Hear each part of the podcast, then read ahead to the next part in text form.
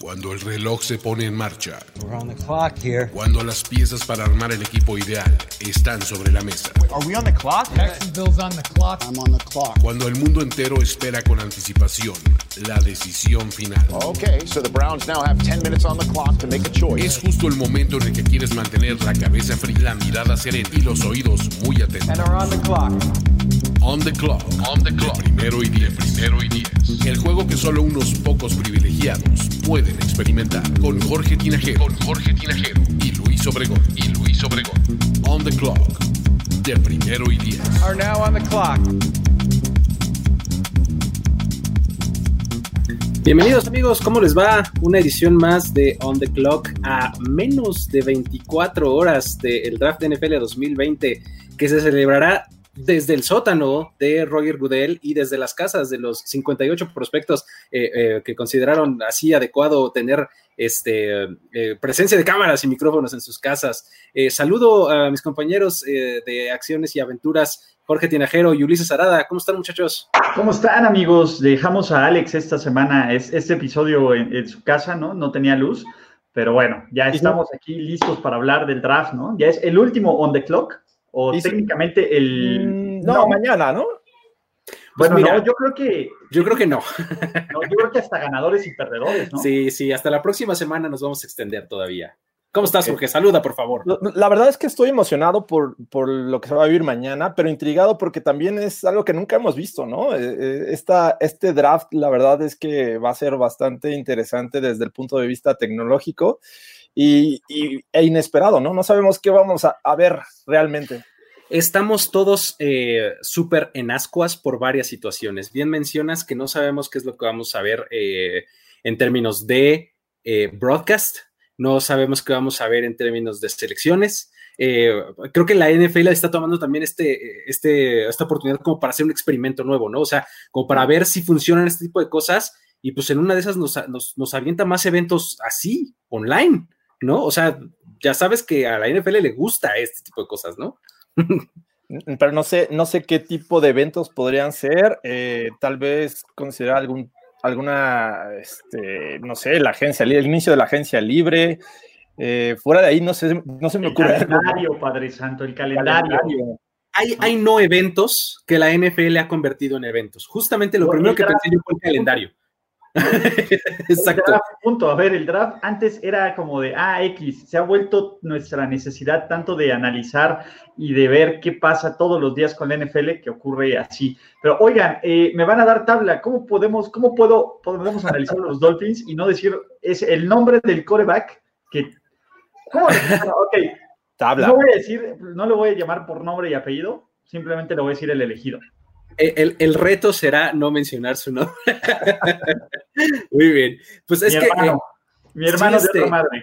sí, sí va a ser difícil porque justamente en el episodio de hoy lo que vamos a platicar son equipos que tienen eh, diversas o múltiples selecciones en la, en la primera ronda, ¿no? Y pues el primero de ellos es- son los Miami Dolphins, ¿no? Eh, habría que empezar por ahí. Eh, tienen tres picks en la primera ronda, tienen el 5, que es el que les pertenece, tienen el 18, que le pertenecía a los Steelers y pues se convirtió en Minka Fitz- Fitzpatrick, y el 26, que era de Houston, y pues se convirtió en Laramie Tonsil, ¿no? Eh, en estas tres selecciones, eh, pues tienen un montón de opciones que hacer, eh, de- desde seleccionar otros jugadores, eh, subir, bajar, acumular, etcétera. ¿Cómo, ¿Cómo ven el panorama para estos Dolphins con esas tres selecciones?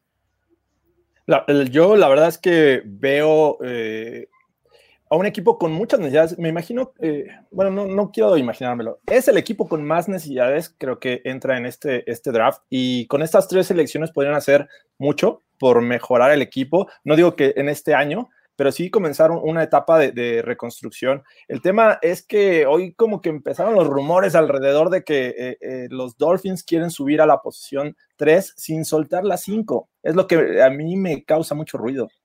Está bien interesante porque la verdad es que podrían hacerlo. O sea, tienen tal capital a lo largo de todo el draft que podrían no soltar la 5 y aventarse un brinco. O sea, interesante. Pero sería lo más Rafita Patricia, ¿no? Salirse del top 3 para agarrar a. Eso sería Uber Rafita Patricia. Es como de, ay, me falta el H. Sí, aparentemente lo que quieren es dar la, la selección 18 y la, 20, la 26 y alguna de segundo o de tercera ronda, pero... sí, no, este, es, complicado, incluso me puse de freak a ver la, tablita esta. Ah, la tablita, me encanta. Eh, Los puntos. Exactamente, ¿cuánto equivale eh, darles tal vez la, 26, si mal no recuerdo? Subir a, la 3. Tendrías que darles eh, posiblemente una primera ronda del siguiente año para quedarte con la 3 y la 5 y a lo mejor una tercera ronda para complementarlo. Entonces, ¿es factible? Sí. Eh, el tema es, ¿por quién van en la 3 y por quién van en la 5? ¿no? Hay, hay eh, rumores ahí que, indican que eh, querrían subir a la 3 no por otra cosa que por tackle ofensivo. Sí, claro. Para quitárselo a los Giants. Claro, el, el, primero. El coreback que les sobre, lo agarran. O no, si se quieren volver más locos, agarran otro tackle ofensivo. Querían tres, ¿no? Querían tres. Porque aparte tackle ofensivo es de las posiciones en el draft donde casi siempre tienes casi un day one starter, ¿no? Cuando seleccionas salto. Y la transición no es tan complicada como en otras posiciones, no es un playbook, o sea, básicamente sí tienes que aprenderte esquemas de bloqueo, tienes que aprenderte ciertas cosas del playbook, pero no es algo que te vuele los sesos diferente, no es un árbol de rutas diferente, no es un esquema ofensivo diferente, ¿no? Tu chamba siempre va a ser o bloquear, o pass block, o rush block, o trampas, o counters, o lo que quieras, ¿no? Sí, es, este, es efectivamente de mucho mayor impacto un tackle ofensivo tempranero por esa razón, ¿no? Eh, técnicamente no es tan exigente y este, ah, creo que es la clase stop heavy, ¿no? O sea, los primeros eh, seleccionados son mucho mejores que, los, eh, las rondas, intermedias, ¿no? Entonces va a ser interesante ver qué van a hacer con esas eh, tres y cinco, si así fuera el caso, pero también al final de la primera ronda, ¿no? O sea, si es que se quedan con esa, ¿qué podría venir por ahí? Pass rusher, no sé, algún receptor, ¿cómo ven? Mira, vas, vas. Eh, casi cualquier eh, posición les vendría bien. Si se quedan en la 3 y la 5, yo creo que sí irían por tackle y por coreback. O sea, si, se quieren mantener con la 5, van por coreback, sí o sí. Entonces, eh, si todavía les queda una primera ronda al final, un tackle defensivo o incluso el running back, que también le hemos hablado durante este proceso. A ver, pregunta mágica, y, y aquí no es por otra cosa, pero ¿qué ocurre si los Dolphins no agarran coreback en este draft? No lo vería mal, ¿eh? O sea, eh, yo, yo creo que sería lo mejor que podrían hacer. Finalmente es creer en, lo que apostaste el, año pasado. No sé si Luis Efectivamente. congeló. Ah. Efectivamente. Ah, no. no digo. A ver, tienes un equipo con tantas necesidades que a pesar de tomar el coreback, lo vas a meter en una situación complicada bien complicada. Ya viste que, el año pasado de meter un coreback en una situación complicada te hace el retroceso que puede hacer, ¿no? Y, el, y, los años que le vas quitando esta franquicia, ¿no? Y la ventaja es que Flo, ah, ya lo dije bien, lo dije como cansa, yo, Flo, Flo no tiene, ¿cómo se llama? No tiene presión, por lo menos para ganar constantemente. Tiene uno o dos años de, de, aire y de oxígeno en este, en este sistema. Entonces, ¿por qué no del coreback que trajiste desarrollarlo o el coreback veterano, ven, ven, como todavía no, desarrollarlo, armar la mayor cantidad de talento alrededor de este equipo? Y si todo sale mal, el siguiente año vas por un coreback, la siguiente, la clase de corebacks del año que viene es incluso creo que mejor que este. Entonces, ¿cuál es la prisa? Eh, fíjate, un par de escenarios, en, si, si se animaran para ir eh, por coreback, es en el 26, si estuvieran ahí eh, en esa posición todavía, pues en una de esas está disponible Jordan Love o, un, Jalen Hurst o, alguien por el estilo, ¿no? O sea, si, quisieras, o con su segunda ronda, exactamente. Creo que si, si de verdad lo que necesitas y lo que quieres es un quarterback, pero quieres aprovechar eh, mucho más tus, tus, top picks, que no me parece nada descabellado, pues eh, espérate al final de la primera ronda o tempranito en la segunda, que también tienes este, eh, buenas selecciones en segunda ronda, para, llenar esa necesidad, ¿no? Eh, perdón, tiene cinco dentro de los primeros 64 picks. Sí. Exactamente. Sí, seis en los primeros 100.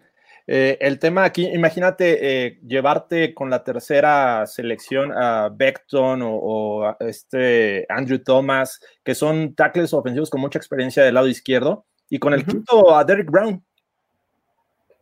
Maravilloso, ¿no? O sea, estaría genial para este equipo. Sí, o te esperas y con el quinto, yo creo que Beckton te llega sin ningún problema. Sí, te, te llega el segundo mejor tackle. Si, si, si Exacto, quisieras ir por, no por quiera- Simmons. Pero lo que no quieren es arriesgarlo, porque los Giants van por línea ofensiva también. Sí, pero con- con- eh, para los Giants está sonando Whiff, ¿no? Sí, Así es. a lo mejor también lo quieren ellos. O a lo mejor también lo quieren. eh, Ahí depende, ¿no? Pero ahí, por ejemplo, no sé, creo que es el- lo menos sexy que puedes hacer, subir por un tackle. Es, es lo menos sexy. Y sobre todo que no son como, eh, eh, digo, por ahí ponen a, un tackle ofensivo como eh, top 5, pero tanto para tomarlo en la 3, la verdad es que se me haría un poquito un reach. Aparte, Miami ya sabe lo que es agarrar un tackle ofensivo con, su- con el primer pick overall y no está padre. Les duró un buen, ¿cómo no? Le, le duró casi lo mismo que a ellos que a los Rams, entonces. Sí, ¿quién sí, era sí. Jake Long, ¿no? Jake Long, exactamente. Pero, a, a ver, ok, imaginemos que no hay trades, imaginemos que Miami se mantiene la quinta, ¿qué tanto ven a Miami bajar? Imagínate que están los dos corebacks con las cinco y alguien les dice, oye, ¿sabes qué? Quiero uno de esos dos corebacks.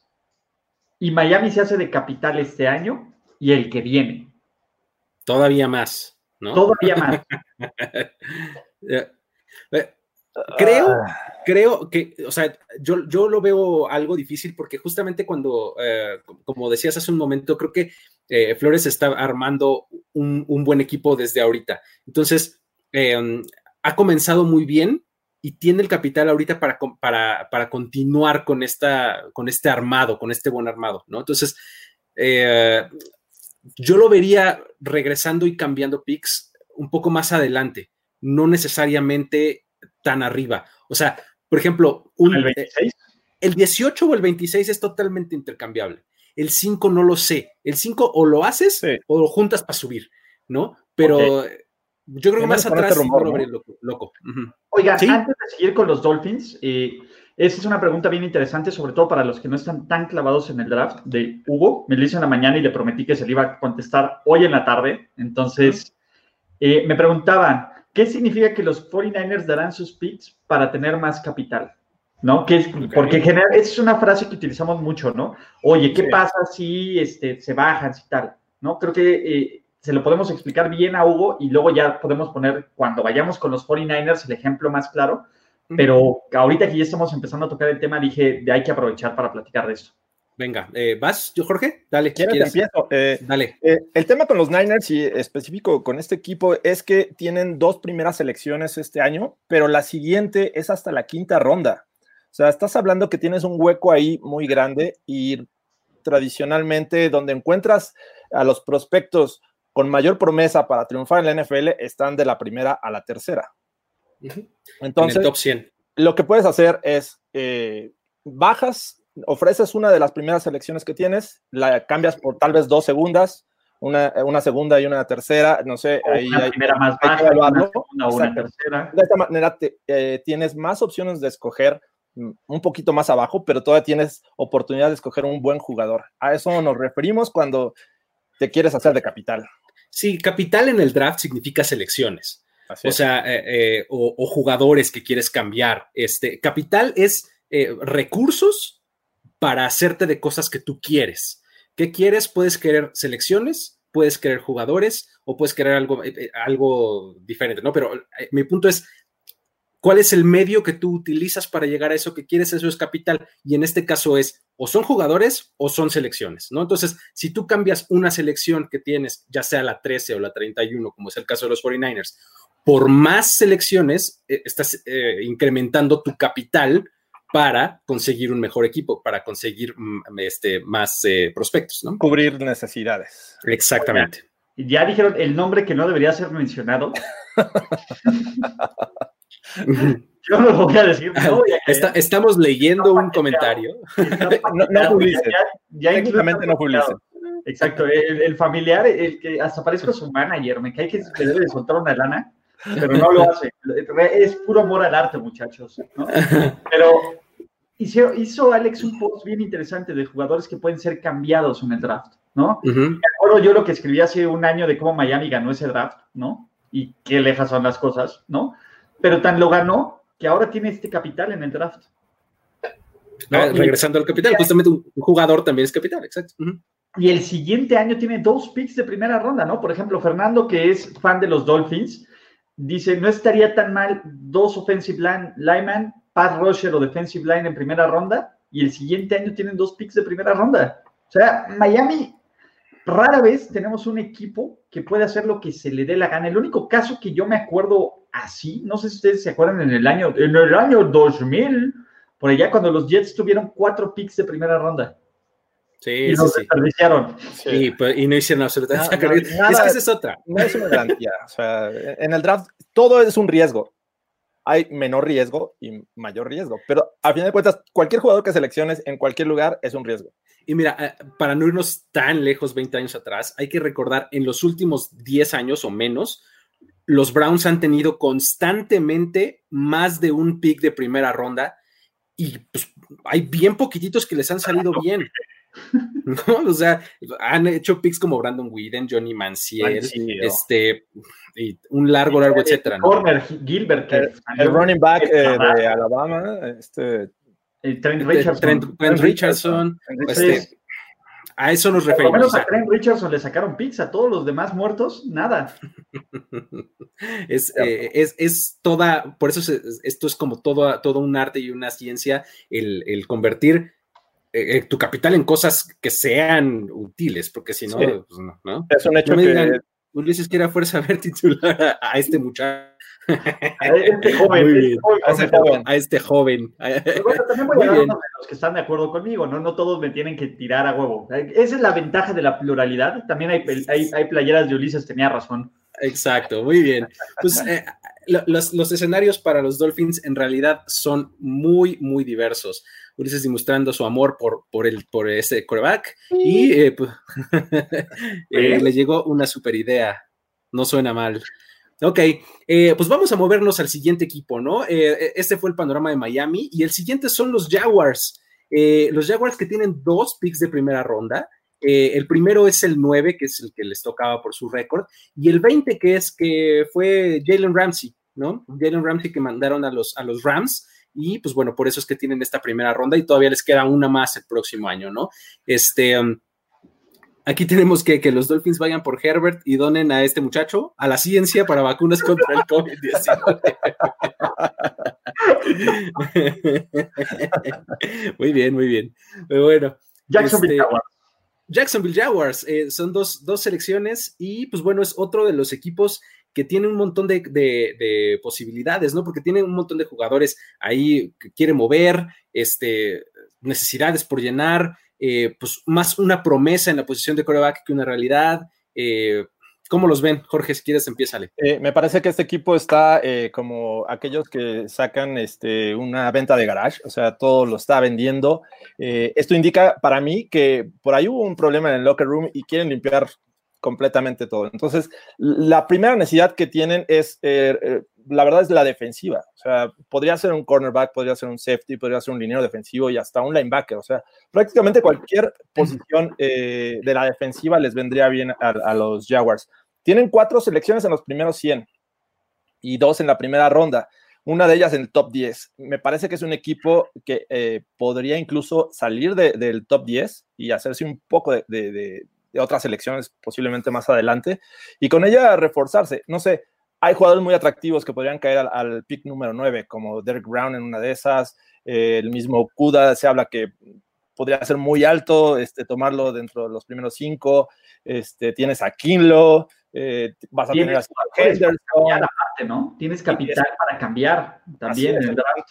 Entonces, prácticamente cualquier jugador eh, con buen talento, si se mantienen en la 9, les vendría bien a este equipo. Y la verdad es que este tienen, eh, segundo, un montón. A ver, estoy buscando cuántos son. Eh, creo que tienen 10 selecciones en total. Eh, son de los que más tienen, no sé si 10 o 12, 12, ya encontré exactamente. Eh, Dolphins 14, Jacksonville Jaguars 12 y Minnesota Vikings 12. Y los Y. New England Patriots 12, exactamente. Este, son lo- de los equipos con más selecciones a lo largo de todo el draft. Y yo también creo que deberían ir por la, por, por la defensiva. Es en donde tienen, eh, creo, más huecos. Eh, pero justamente el 9 es un muy buen lugar, es un- una posición deseada para los equipos que quieren eh, adelantársele a los que van a ser obviamente eh, buscadores de wide receivers. Sí, claro. ¿no? ¿no? Creo que por ahí podría venir un- un- el posible trade back, ¿no? Sí, porque incluso se mencionaba que los Browns era un objetivo para subir y buscar algún jugador en la posición número 10. Los Pero Broncos, ahora, ¿no? ahora, con, ahora con esto de los Dolphins que podrían subir por un tackle ofensivo, entonces yo creo que los Browns podrían no arriesgarse y quedarse en la 10 y ahí tomar a su jugador, lo que hace más atractivo la posición 9 de los Jaguars. Ahora hay que ver si Ngakwe en algún momento de este draft es un jugador de, de cambio, ¿no? Y, con eso también obtienen otras elecciones. Pero sí, o sea, como ya lo, lo menciono, creo que eh, podrían comenzar por un tackle defensivo si es que eh, está Kinlo por ahí. Es, eh, es, es un, es un muy buen target para, para los Jaguars. Este, ¿Qué situación los podría hacer subir? ¿Ven subiendo a los, a los Yo, Jaguars? yo creo que Jacksonville es uno de esos equipos que baja. Sobre todo, a mí me encantó el punto que dice Jorge. Si ante- ellos van a estar antes de todo el pánico de, de receptores. Entonces, cualquier equipo que quiera el receptor que sea, ¿no? Ya, ya, ya hemos platicado muchísimo en On The Clock sobre los diferentes tipos de, de, de receptores que pueda haber. Puede obtener este pick de Jacksonville para tener al primer receptor, porque cuando Jacksonville esté en el reloj, estoy casi seguro de que no van a salir receptores. Bueno, el draft es un albur, pero es más probable que no, que haya, mar, que, haya que no haya que, que esté todos los receptores libres. También o- otro, otro posible escenario de trade back de los Jaguars podría ser el mencionadísimo Atlanta Falcons, que Claro. quiere subir por CJ Henderson. ¿no? Eh, CJ Henderson y Atlanta Falcons son como uno mismo últimamente y, y o sea, antes de empezar esto, lo, lo último que, que leí fue que Atlanta incluso está dispuesto a subir hasta el 2 por Chase Young, ¿no? Entonces, imagínense esa clase de, brinco, que, ¿no? que quiera, pero bueno. A ver, eh, este es el punto. También, eh, digo, ya vamos a hablar, bueno, van a ustedes a hablar, desafortunadamente yo, bueno, voy a ver si puedo estar un rato con ustedes con el show de pre-draft, eh, porque puedo hacer anuncio parroquial o no. Claro, bueno, pues ¿Se sin les por favor. que no íbamos a narrar el draft? Pues, en primer y diez no van a narrar el draft, pero a mí ya me obligaron. Bueno, no, no me obligaron, pero me invitaron y me van a pagar. Entonces, básicamente me invitaron. Me una contrataron, me contrataron para Exacto, narrar el draft con NFL español. ¿Cuál es la diferencia? No vamos a hacer tres güeyes desde nuestra casa. Esta va a ser la transmisión original que va a estar en YouTube. ¿no? De hecho, la vamos a poner en primer y diez por quien quiera seguir el draft ahí. Y vamos a ir narrando pi- pick por pick. Vamos a tener diferentes invitados. Con una de, con una de esas jalo a mis compinches de primer y diez, ¿no? Eh, esa es la idea. Entonces vamos a tener, va a ser la transmisión de E ESPN. En lugar de escuchar a Rich Eisen y en lugar de escuchar a- a- a- al, al talento de, ES, de ESPN en inglés, me van a escuchar a mí. Entonces, no sé qué. y a Palacio y a Rolando Cantú. Creo que esta ocasión es este, el, el anchor de la transmisión es Trey Wingo, que es este como va, va a estar centrado en ESPN. Entonces Trey Wingo va a ser el, el- el- como el anchor. Y ahí van a tener a, van a meter a Daniel Jeremiah y van a meter a todo, a Kurt. Warner y a todo. a Mel Kiper, a Todd McShay, que son los de ESPN, y pues bueno, a todos los de NFL Network, ¿no? Ujú. Wow, ¿no? Pero bueno, eh, en fin. Eh, coincidentemente aquí en Chile hay una marca de colchones y camas, marca. Es, ¡Bip! ¿No? Este, ¿no? Sí, sí, sí. Fíjate que hay, sí, según yo también acá en México hay unas mueblerías que son así. Ah, Eh, sí, con- claro. Con, ese Claro, lugar, ¿no? eh, con, con ese nombre. Sí, todavía existen, justamente. eran los que se anunciaban con broso, ¿no? Eh, Creo que sí, no sé, pero No sé si me sigue suena. existiendo, pero sí, sí. sí Me había. suena. En Muebles. A ver, Perfecto. eh, el tema aquí eh, dicen que, a ver, muchachos, traten de convencer a Toño para que esté en el previo o en el post. Pues eh, hay que aventarle este guerrilla de, de Twitter o de algo, de ¿no? Twitter Porque- y monedazos, no hay que aventarle billetazos. Ese Toño ya, ya solo se maneja con, ¿cómo se llama? Con contrato. Pero si, bueno, este, nos vi- pregunta- si este video llega a 5000 views, Ándale, ándale. Si, si llegamos a 4000 suscriptores al canal de YouTube para el siguiente, para mañana. Y Exacto. en Instagram. En Instagram llega- ya casi llegamos a los 10.000, échenle ganas, muchachos, ¿no? Exacto. Con razón Ulises se cortó el cabello, ahora es Mel Keeper Arada. Chavos, a ver, estamos en plena pandemia, carajo. ¿Cómo creen que me voy a cortar el cabello? Sí, Sí, no, bueno, Ya es- somos varios, ¿eh? Ya somos a- varios. a- Eso sí, ya- ya no puedo traer acá. No, pero de jicarita no, ahí sí siento que me voy a ver como, como niño idiotita. Creo que ya estoy a dos de entrar a YouTube a ver un tutorial de cómo cortarse el cabello uno mismo. Yo quiero que mi pelo sea eh, la- el testimonio de este de cuánto tiempo me la pasé encerrado o algo así. Exacto, claro, soy Pero de bueno. Mira, ya me voy a poder hacer hasta mi mapa. Entonces, Las gorras son a propósito, ¿eh? Exacto, no crean que uno, bueno, o sea, sí me gustan las gorras, pero pues es que ya no se me acomoda el pelo y no quiero que me vean así como con mi peinado de Krusty el payaso, pero bueno. Este, Yo lo traigo de, de, de Bob. Sí, de, de Bob Patiño, Patiño. perfecto. Pues bueno, vámonos eh, al siguiente equipo, ¿no? Eh, el, el que sigue son las Vegas Raiders. Eh, ellos tienen también dos picks, el número 12, que es este, el que les tocaba por su récord, y el 19, que era de los Bears originalmente, pero siguen pagándoles el trade por Khalil Mack, ¿no? Ya parece que es el último paguito, el último abono que tienen y que ya hacerle a se deshacer de Khalil Mack, ¿no? O sea, ¿qué mal Exactamente. eso? Pero bueno, este, aquí en este escenario de los Raiders eh, también están en, muy buena posición, ¿no? Eh, en la 12 y en la 19, bastante cerca uno del otro. eh, buen, buen paquete si es que quieren subir. también buenos lugares si es que a alguien les interesa esa selección para que ellos se echen un poquito para atrás. ¿Cómo ven estos escenarios? ¿Cómo lo ves, Jorge? Eh, me parece un escenario interesante, sobre todo porque ellos eh, después de estas dos primeras rondas no tienen segunda, aunque son cinco selecciones en los primeros 100 y dos más en cuarta y quinta, me parece, ya no seleccionan en sexta y séptima. El año pasado con tres selecciones en la primera ronda eh, no se movieron, pero este año podría ser eh, un potencial cambio con su segunda selección y hacer, este, tomar a lo mejor dos jugadores más adelante.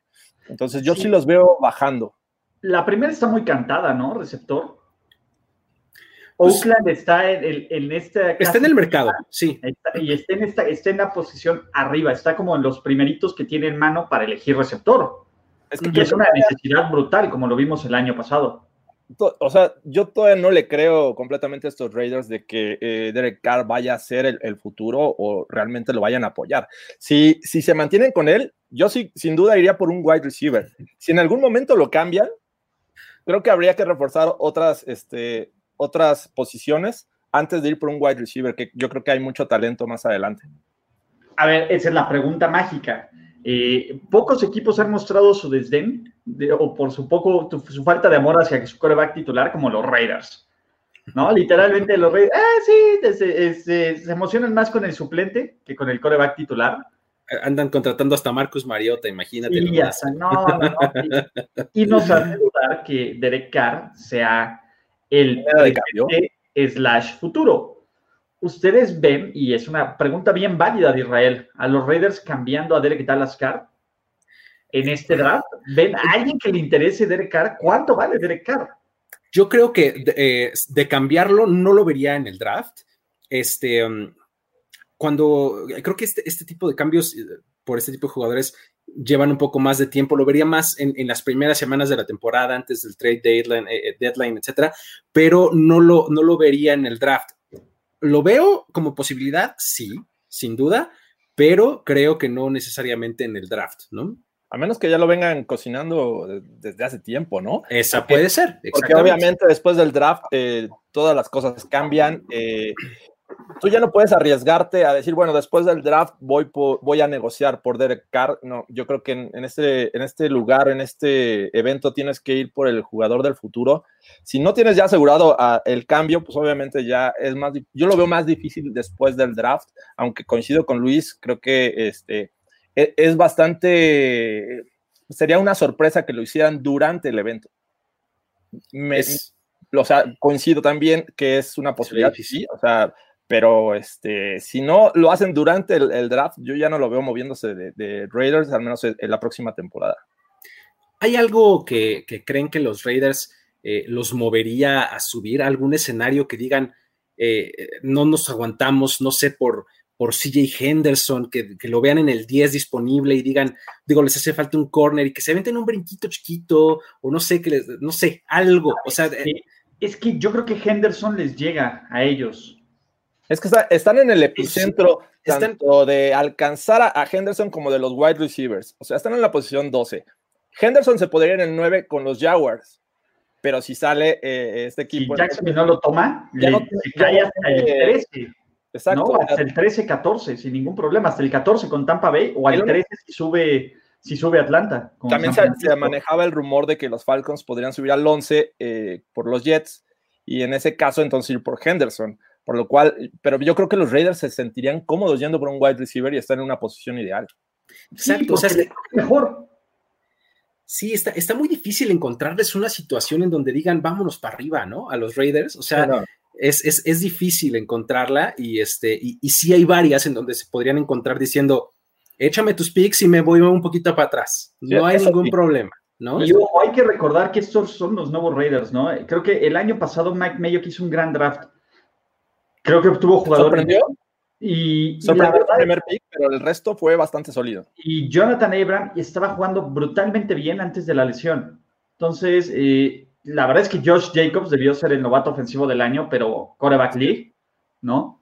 Entonces, aquí olvídense de, esta, de esta vieja historia y de esta falacia de que los Raiders ya van por pura velocidad. Ya no, ya, ya es diferente, ya es una nueva administración, ya es un nuevo equipo. Entonces, Creo que Hasta nueva ciudad y todo. Sí, nueva ciudad, nuevo todo. Entonces, eh, ¿cómo se llama? Más date cuenta que tienes a, Mike Mayo, uno de los mejores analistas de, prospectos, y que el año pasado, si en, la primera, no fue en la primera ronda ni en la segunda, ¿dónde agarraron a, Max Crosby, este pass rusher? Cuarta ronda. Cuarta ronda. Ah, si, sales de, eh, con uno de tus picks, te vas más abajo, yo creo que confiaría en, el talento de Mike Mayo para agarrar buenos jugadores. Sí. también tenemos, tenemos muy ubicado a Mike Mayo porque lo vimos en la tele un montón de tiempo, ¿no? O sea, tenemos eh, muy, muy claro que él hace bien justamente eso. Seguramente sus pares en otros equipos son igual o mejores para lo mismo, nomás que no los vemos en, la tele, ¿no? Pero. John Lynch fue un tipo que salió de la tele, literal, a ser general manager y lo ha hecho bastante bien.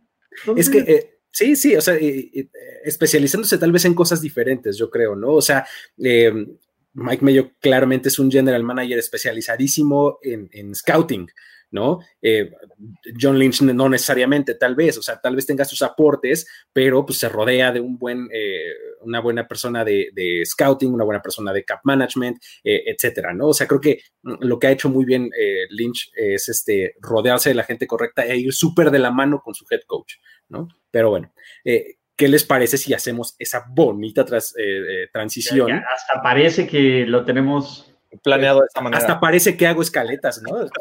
hasta parece. que, programamos, hasta parece que las leo, Luis. Exactamente. Este, el tercer equipo son los, los 49ers, no, los, el cuarto equipo, perdón son los 49ers, San Francisco 49ers. Ahora sí, para hablar un poco más a fondo del tema de, esta persona que te preguntaba antes, olvidé su nombre, este, vamos a entrarle ahora sí ya ah, de lleno al caso de los 49ers. Tienen dos selecciones en la primera ronda. Eh, el 13, que le pertenecía a los Colts, y pues bueno, hace no mucho todavía eh, hicieron este cambio por DeForest Buckner, obteniendo la selección número 13 y tienen el 31, que pues es la que les toca como eh, el primero de los perdedores, ¿no? no ganó, exactamente. exactamente. El, papá del equipo que no ganó el Super Bowl.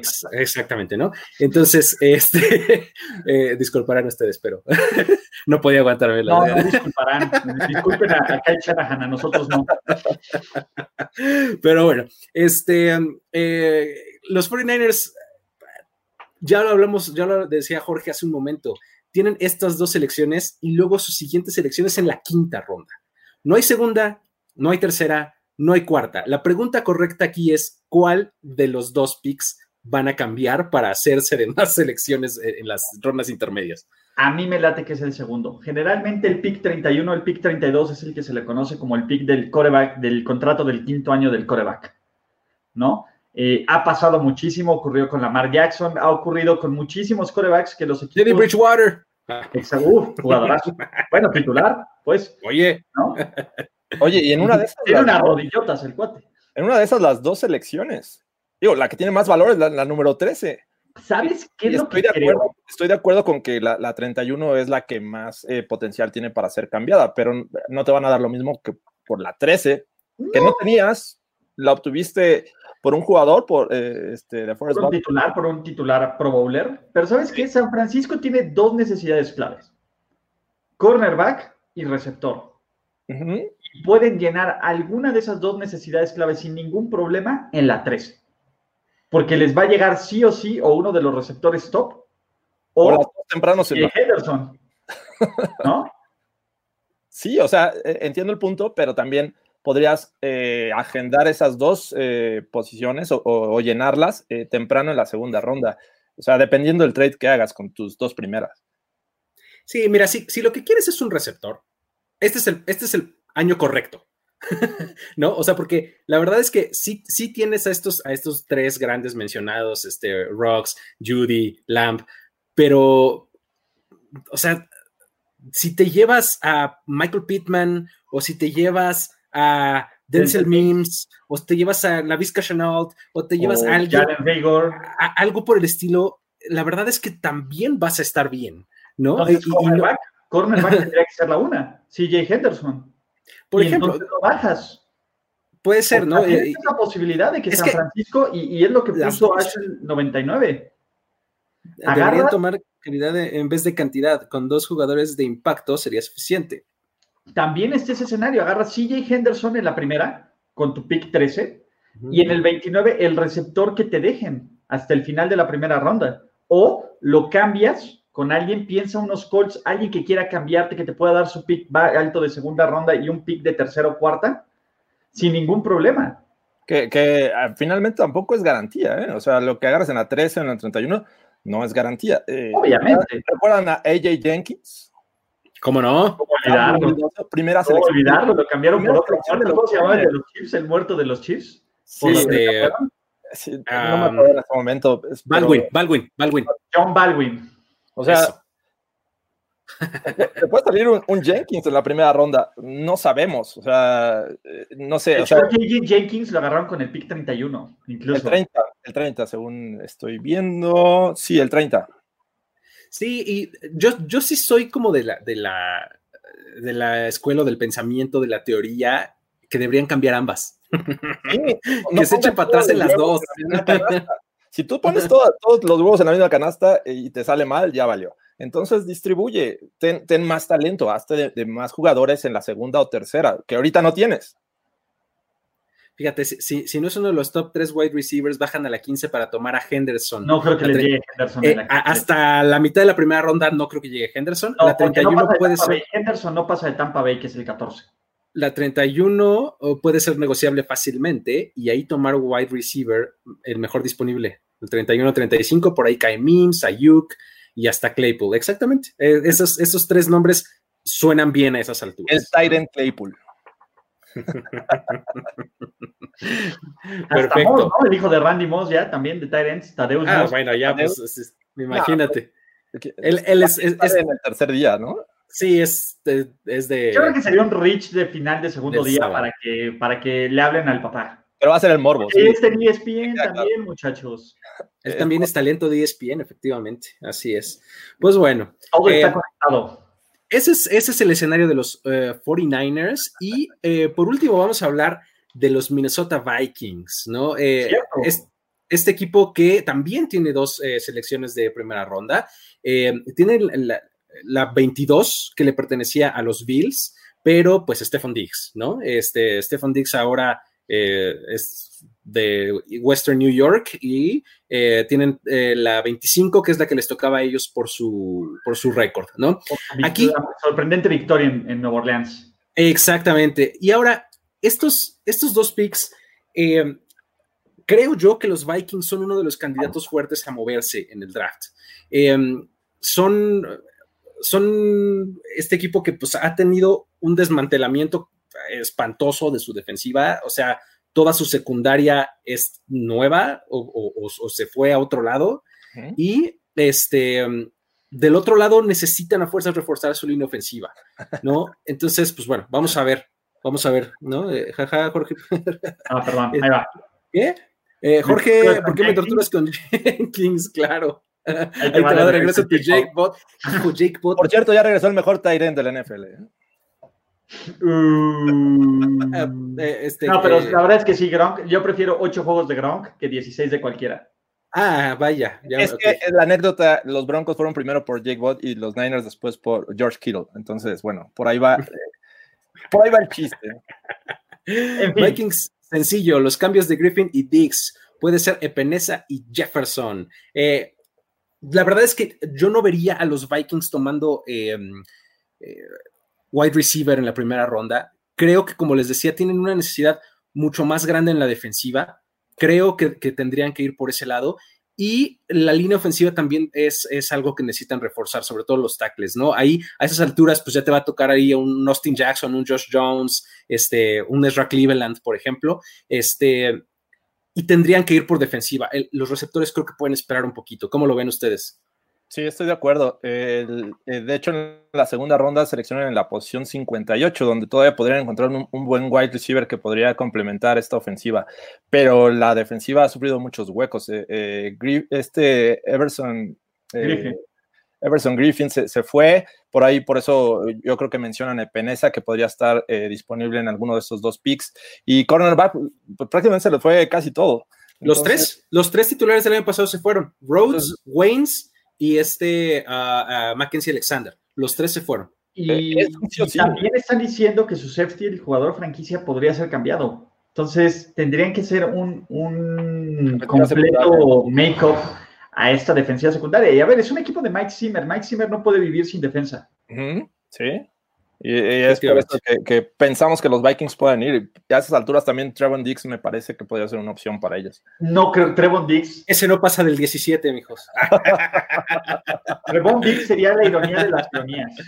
Sí, incluso su mamá hacía la declaración de, de decir, si se fuera Trevon a Minnesota, that would be kind of awkward, decía. O sea, salió tan mal Stefan eh, eh, de, de, Minnesota que recibir ahí a Trevon sería así como, bueno, ándale, pues, ¿no? está, está, interesante eh, el asunto. Eh, ¿Los ven, los ven eh, subiéndose en qué escenario? O sea, eh, no, Minnesota es un equipo de plano, que rara ¿no? Vez sube. No, por filosofía, los Vikings rara vez suben en el draft. Sí, no siento que sea un equipo que vaya a subir. O sea, tiene eh, varias selecciones, creo que cuatro en, la, en las, los primeros 100, pero sigue seleccionando y este, creo que tiene 12 en total. O sea, no tiene razón como para bajar y moverse. Me parece que los lugares que, que tienen son cómodos y podrían encontrar ahí buen talento. Está interesante. Aquí entre los, estoy leyendo eh, los hábitos de, de los eh, general managers. Eh, entre los que están en Stick and Pick está Dave Gettleman, uh, Dave Caldwell, Bob Quinn y nada más en el, por el momento. Pero sí, efectivamente creo que eh, eh, en las posiciones que tienen están en uh, están en un buen lugar, ¿no? Para encontrar eh, el talento que necesitan, ¿no? Eh, esos son básicamente. pregunta a ver, venga. ¿No? ¿Qué onda con los jugadores que entran a la NFL sin ser drafteados? Sé que son jugadores que pueden contratar los equipos según sus necesidades, ¿no? ¿Cómo funciona eso? Son agentes libres. Una vez que se acabe el draft, los 255 jugadores que fueron seleccionados tienen los derechos de quien lo seleccionó. Mm. El resto de todo el pool de jugadores de college, que es enorme, puede firmar contra cualquiera. Y eso que se llama básicamente la carroñería. Todos los equipos se vuelven locos por ofrecerle contrato. Y puede ser cualquier tipo de contrato. De hecho, hay contratos que valen más para jugadores no seleccionados que para picks de séptima o, o sexta ronda. Sí, regularmente ya tienen eh, agentes, representantes y empiezan a recibir llamadas de varios equipos. Entonces, ellos ya tienen la, la opción de decidir por cuál este, eh, irse, por cuál recibir el contrato de, de este, del off-season esa es un poquito una, una, ventaja, si lo quieres ver así, entre comillas, eh, porque tú como agente libre no drafteado seleccionas a dónde quieres ir, ¿no? Hablas con tu agente, te pones de acuerdo con él. Ofertas, claro. Te pones de acuerdo con él y, y, y, tu agente te mueve, ¿no? O sea, tu agente está en contacto con todos los equipos que te interesan, que, podría, que, que, que detectas que podrían eh, tener la necesidad de alguien que aporte lo que tú traes a la mesa y este, pues justamente eh, hay contratos que son semanales incluso. Eh, en, en, el roster de 90 jugadores, que es como empiezan los equipos, te contratan por una semana y el viernes vas con el general manager y te dice, sí, preséntate la siguiente y es tu contrato por otra semana. Y así, ¿no? Exactamente, ¿no? Es, es interesante el, el, free agency de los no drafteados. ¿Quién les gusta más, Epenesa o Gross Matos a ustedes? Yo soy Gross Matos, eh, pre pre prefiero a Gross Matos eh, que a Penesa. Eh, me parece un poquito más, eh, más pass rusher, uh, como habilidoso natural. Penesa es mucho más como de fuerza y explosión, o sea, es, es un poquito diferente. Necesitas sí. algo muy específico para Penesa y Grossmatos creo que se puede adaptar mejor a otra, a, a más cosas. Eh, complementando ahí a, a Luis, eh, Penesa es un tipo que tiene poca técnica como pass rusher, pe, o sea, va de frente hacia, hacia el tackle, pero es bastante fuerte que, que lo hace dominar a, al, al rival. Sí, y pero Matos en NFL tiene, hay mejor competencia. Matos tiene más variedad y creo que yo también me quedo con Matos. Esta se me hace bien interesante. ¿Y a quiénes consideran ustedes los tres mejores general managers? Si tuvieran que hacer eh, un top 3 o un top 5 de general managers, evidentemente el número uno es el de los Ravens, ¿no? Mm -hmm. Puede a ser. A mí me encanta el sucesor sí. de, de, ¿cómo se llama? De, de, de Ozzy Newsom. De Ozzy Newsom. Se me, me, parece, toda esa escuela es, es, es, un equipo que draftea bien, que contrata bien, que hace los cambios y que es agresivo cuando tiene que ser agresivo. Creo que es una gerencia bastante y que selecciona mucho talento. Los Ravens desde el 2000 a la fecha es el equipo que más Pro Bowlers ha escogido en, en el draft. ¿Sabes quién, eh, quién me gusta a mí mucho? John Snyder. Siempre me ha parecido que es, este, es, es muy, muy talentoso para encontrar eh, buenos jugadores y buenas piezas en las rondas intermedias. Eso me parece. El Legion of Boom, la mitad del Legion of Boom salió de ahí. ¿no? Uh -huh. La verdad es que John Snyder te, te, podría decir que además se ha complementado súper bien. Creo que eh, la clave de un buen, un gran general manager es que esté de la mano con su head coach. Y John Snyder y Pete Carroll han hecho justamente eso en la última década, ¿no? Entonces creo que John Snyder yo lo pondría por ahí. Tú, Jorge, ¿a quién avientas? Exacto, viendo eh, el anti-last dance, ¿no? De los Bulls. Sí. Exactamente. Mira, en cuestión de talento, este, creo que Thomas Dimitrov me gusta todo lo, lo que hace y cómo se mueve en el draft. Eh, yo siento que obviamente no lo ha este, trasladado eso hacia un equipo muy exitoso. Digo, ya llegaron al Super Bowl, pero la verdad es que tiene buen ojo para, para las elecciones de, de, del draft. Muy bien, perfecto. ¿Tenemos alguna otra pregunta que queramos rescatar? A ver, vamos, eh, es el momento de, la, de, los comentarios y las preguntas. Mañana a esta hora yo imagino Ulises hablando de que ese coreback no puede ser nombrado, de que en su nuevo equipo le va a romper y la, le robará una hija a Rivers.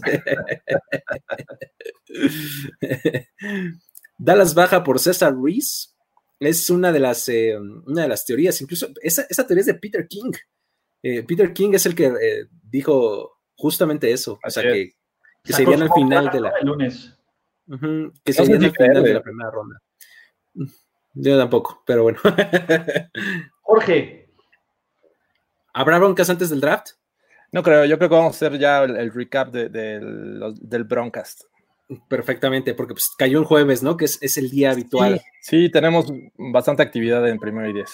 Perfecto. ¿Hay algún jugador destacado que haya salido de ese grupo de no drafteados? Puta, si yo te contara, hay un montón. ¿Quién quiere aventar uno? Hay uno que se llama Tony Romo, hay otro que se llama James Harrison, hay otro que se llama Arian Foster, John Randall. Uh, John Randall. Uh, hay, hay, hay, un montón de, de, jugadores no drafteados que son historias bien, bien, bien padres, la verdad. Eh, hay, hay, Fíjate, ahí, por ejemplo, es donde te recomendaría, eh, si tienes eh, chance y si tienes este, para hacer un blog padre aquí, suscríbete a Game Pass, que ahorita está gratis, y, y, métete a todos los archivos de NFL Films que hay. Están todos los a Football Live.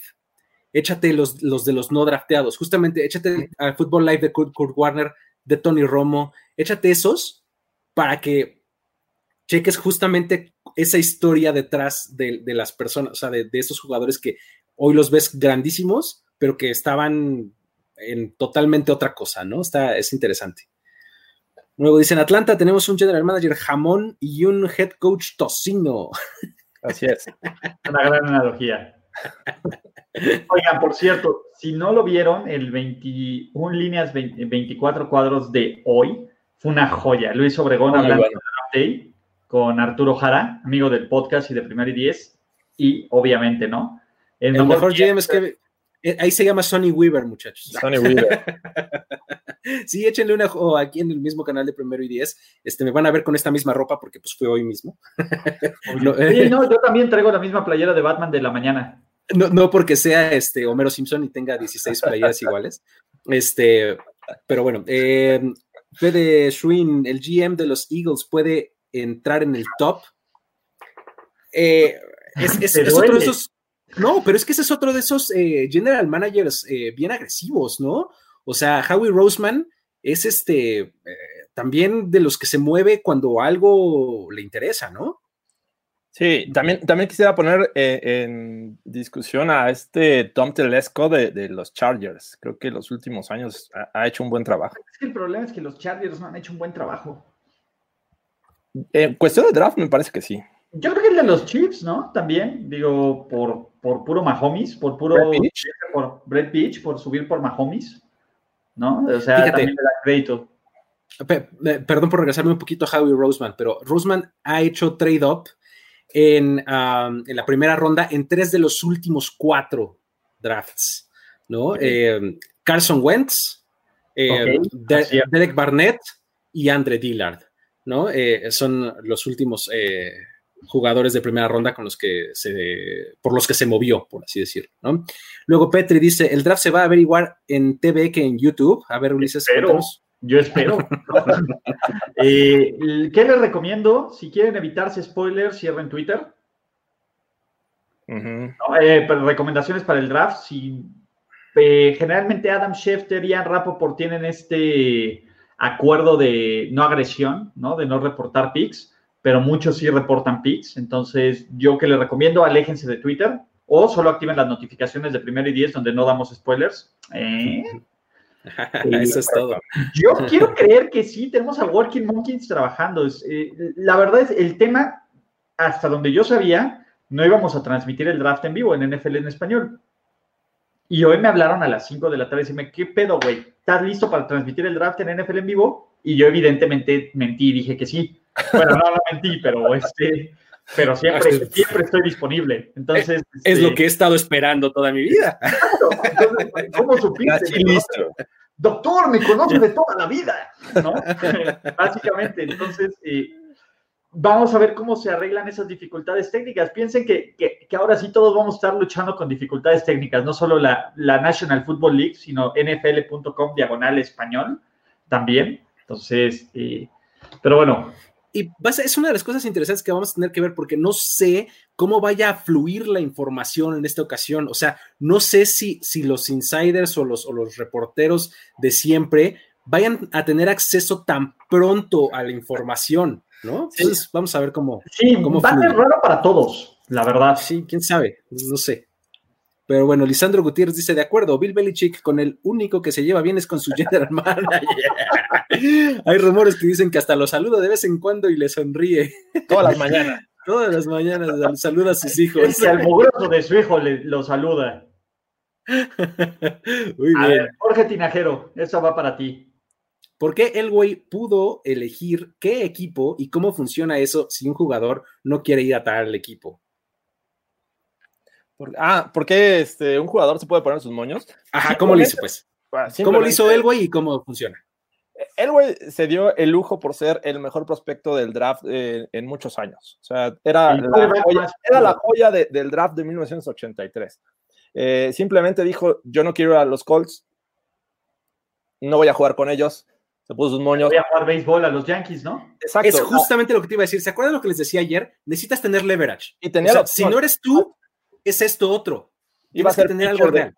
pi- ya tenía este pues futuro en, en el deporte profesional y eh, iban a ser los Yankees como, como pitchers, si mal no recuerdo.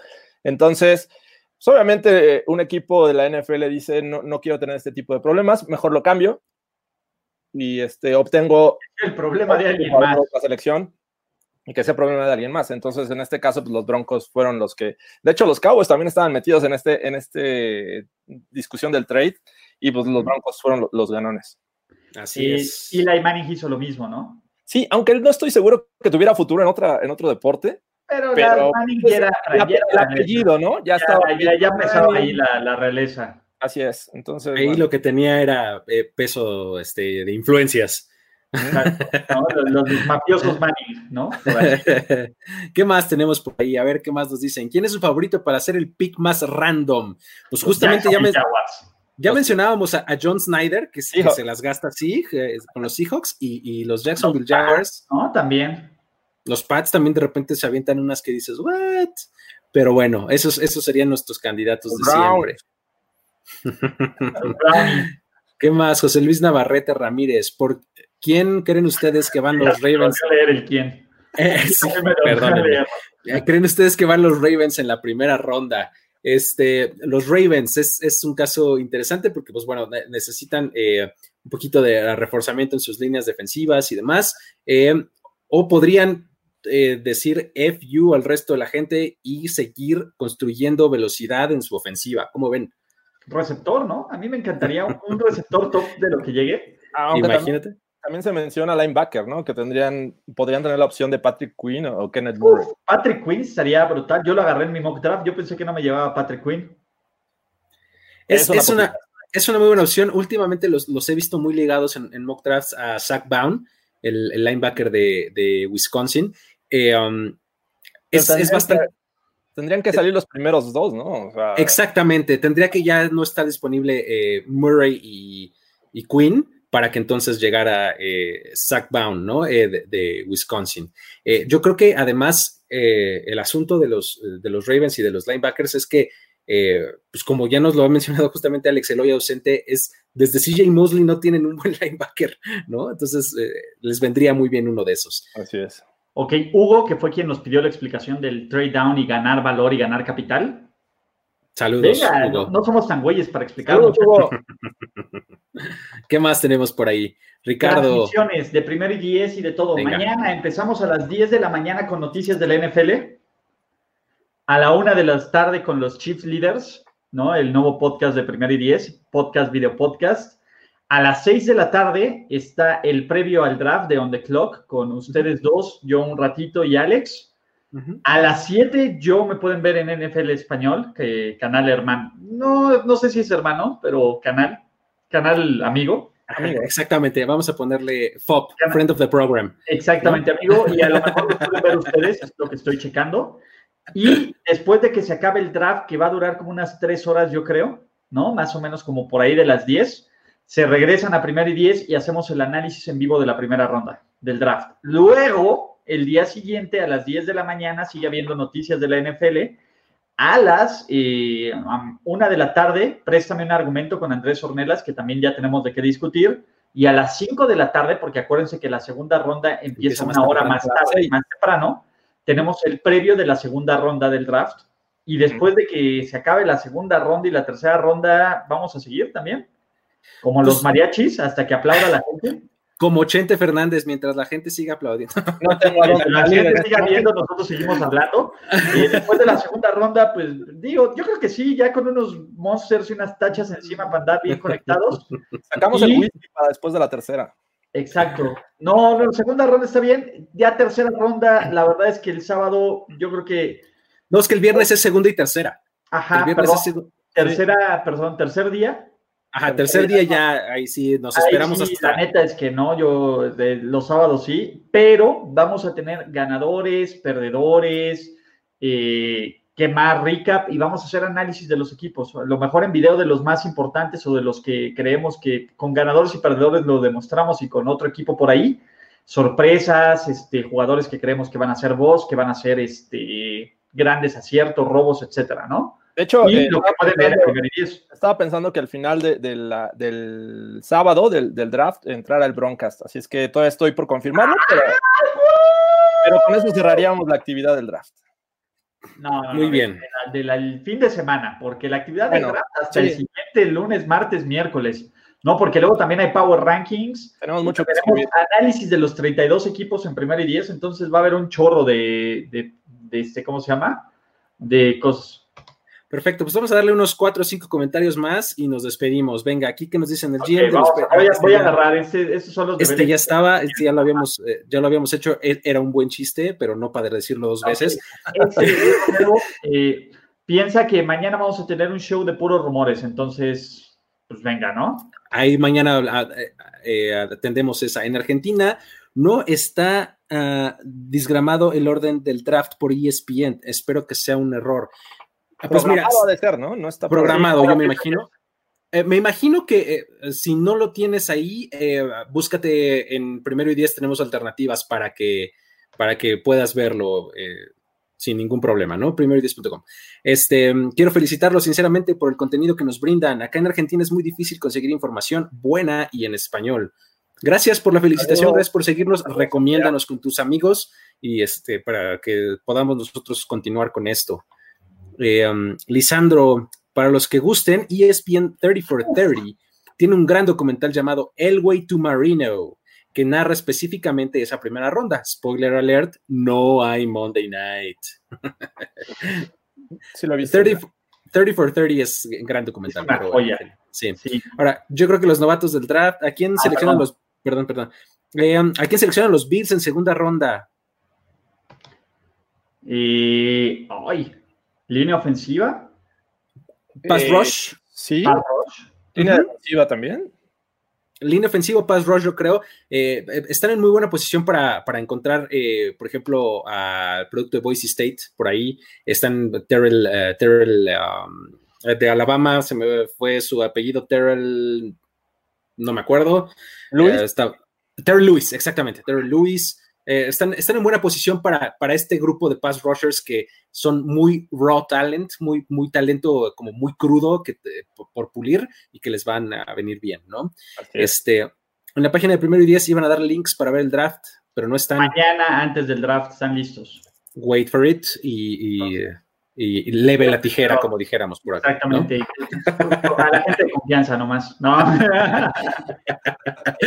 Usted pregunte que si no tienen opales o algo así y nosotros aquí le entregamos.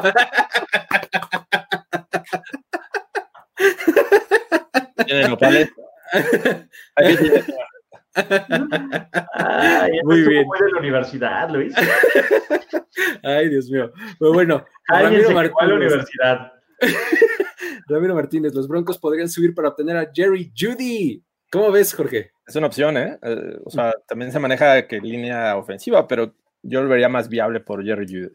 Perfecto, Luis Ernst, otra vez. No olviden abuchear al comisionado para no perder esa bonita tradición. Fíjense que eh, leí por ahí que eh, hay gente que encontró la dirección de Roger Goodell en Nueva York y se va a ir afuera de su casa No a abuchearlo desde afuera. cabrón. Es hermoso cuando escuché esa nota, se me iluminaron los ojos. Con cubrebocas, ¿no? Con sana distancia, obviamente. Sana Con distancia. Exacto, eh, exacto. O con Abramse. Con Abraham Sea. Muy bien. Este último comentario para eh, despedirnos. Eh, en el draft habrá gente virtual celebrando las elecciones. Fíjate que ese, ese fue un tema que en algún momento se tocó que EA iba a hacer como toda una simulación digital de los prospectos llegando al escenario y abrazando al comisionado y no sé cuánto. Creo que se abandonó esa idea, ¿no? Sí, no. Ya, además, siempre, siempre está la bonita tradición del güey de Filadelfia buchando, ¿no? Sí, pero, pero además eh, me parece que cada equipo va a hacer su, este, su draft party online. eh, todos lo van a hacer y me imagino que parte de, ese, de esa celebración o, o de ese de streaming lo van a estar mostrando yo creo que en las televisoras. Sí, eh, métanse a la página oficial de su equipo, de su propio equipo, el que le vayan ustedes, y seguro van a encontrar alguna clase de esta transmisión, con algún exjugador, con algún talento local, y, y, pues va, va a estar interesante, ¿no? Former player, ¿no? Exactamente. Pues bueno, creo que con eso nos despedimos. Eh, ¿Creen que los novatos del draft pasado de los Pats vayan a mejorar? Ojalá, porque si les bien- buena falta les hacen a ¿no? Harry, a Kim Pero- Harry y demás, ¿no? Recuerda que son jugadores que, que no son como de impacto inmediato, pero sí para futuro. O sea, Pero no hay futuro sin Brady, sin Gronk, no hay futuro, Jorge. El Ya. futuro a lo mejor ya se fue a Tampa Bay, pero El este, futuro está en Tampa Bay. que sí Y el presente es hoy. y Trevor. Lawrence, thank for Trevor. The future is now. Muchas gracias a, a todos los que nos sintonizaron. Eh, en YouTube, en Facebook, en todos lados eh, en donde esto está disponible. Suscríbanse aquí al canal de, YouTube, denos manita arriba. Parecemos ya youtubers, ya tenemos el, speech, este, activen la campanita. y compártanlo con sus amigos. Exactamente, pero bueno, em, en realidad sí les agradecemos mucho el, haber estado conectados con nosotros, platicando, etcétera. Y pues eh, a ustedes también, Jorge Tinajero, Ulises Arada, eh, que hayan estado aquí un poquito más de una hora platicando de draft con todos. Y eh, pues nos vemos mañana en, toda esta programación que ya les adelantamos. Ulises, ¿cómo te pueden seguir en, redes sociales? Arroba Ulises Arada, así como lo ven en el todo junto, ¿no? Arroba Ulises Arada, sin ningún problema. Perfecto. Eh, Jorge Tinajero. Arroba Jorge Tinajero, ¿eh? Gracias. La verdad es que ha sido largo este proceso, distinto, y, pero ya estamos llegando al final y es muy divertido es muy divertido y a la vez deprimente porque entonces sí nos va a entrar la incertidumbre de qué va a pasar en la temporada 2020. No, pero bueno. Tenemos que hacer nuestros top 10 por posición y lo peor de las posiciones. Ese, va a estar bien divertido. No, pero en cuanto a contenido, pues la, la imaginación no se nos acaba, ¿no? Pero pues bueno, vamos a ver qué, nos depara la vida real. Pero bueno, este, a mí me pueden encontrar como... Este... lo voy a cambiar, ¿eh? Lo voy a cambiar. Oye, no está nada mal. No está nada mal porque pusieras Ulises Rosen. Este, um, eh, a mí me encuentran como arroba el buen Luigi en, Twitter eh, y sigan todas las cuentas de Primero y Diez en Facebook, en Instagram, en Twitter, aquí mismo en YouTube. Y eh, pues nos vemos la próxima semana. esto fue On the Clock. Espérense, espérense, espérense. no, ¿qué? ¿Breaking news? ¿O qué? Por favor, no me hagas eso. Ah. Un segundo. Don. arroba Ulises Rosen. Muy bien, eso es todo. Ya, está hecho. Gracias, Omar Ávila, por el aporte. Este eh, eh, merece, ese reconocimiento.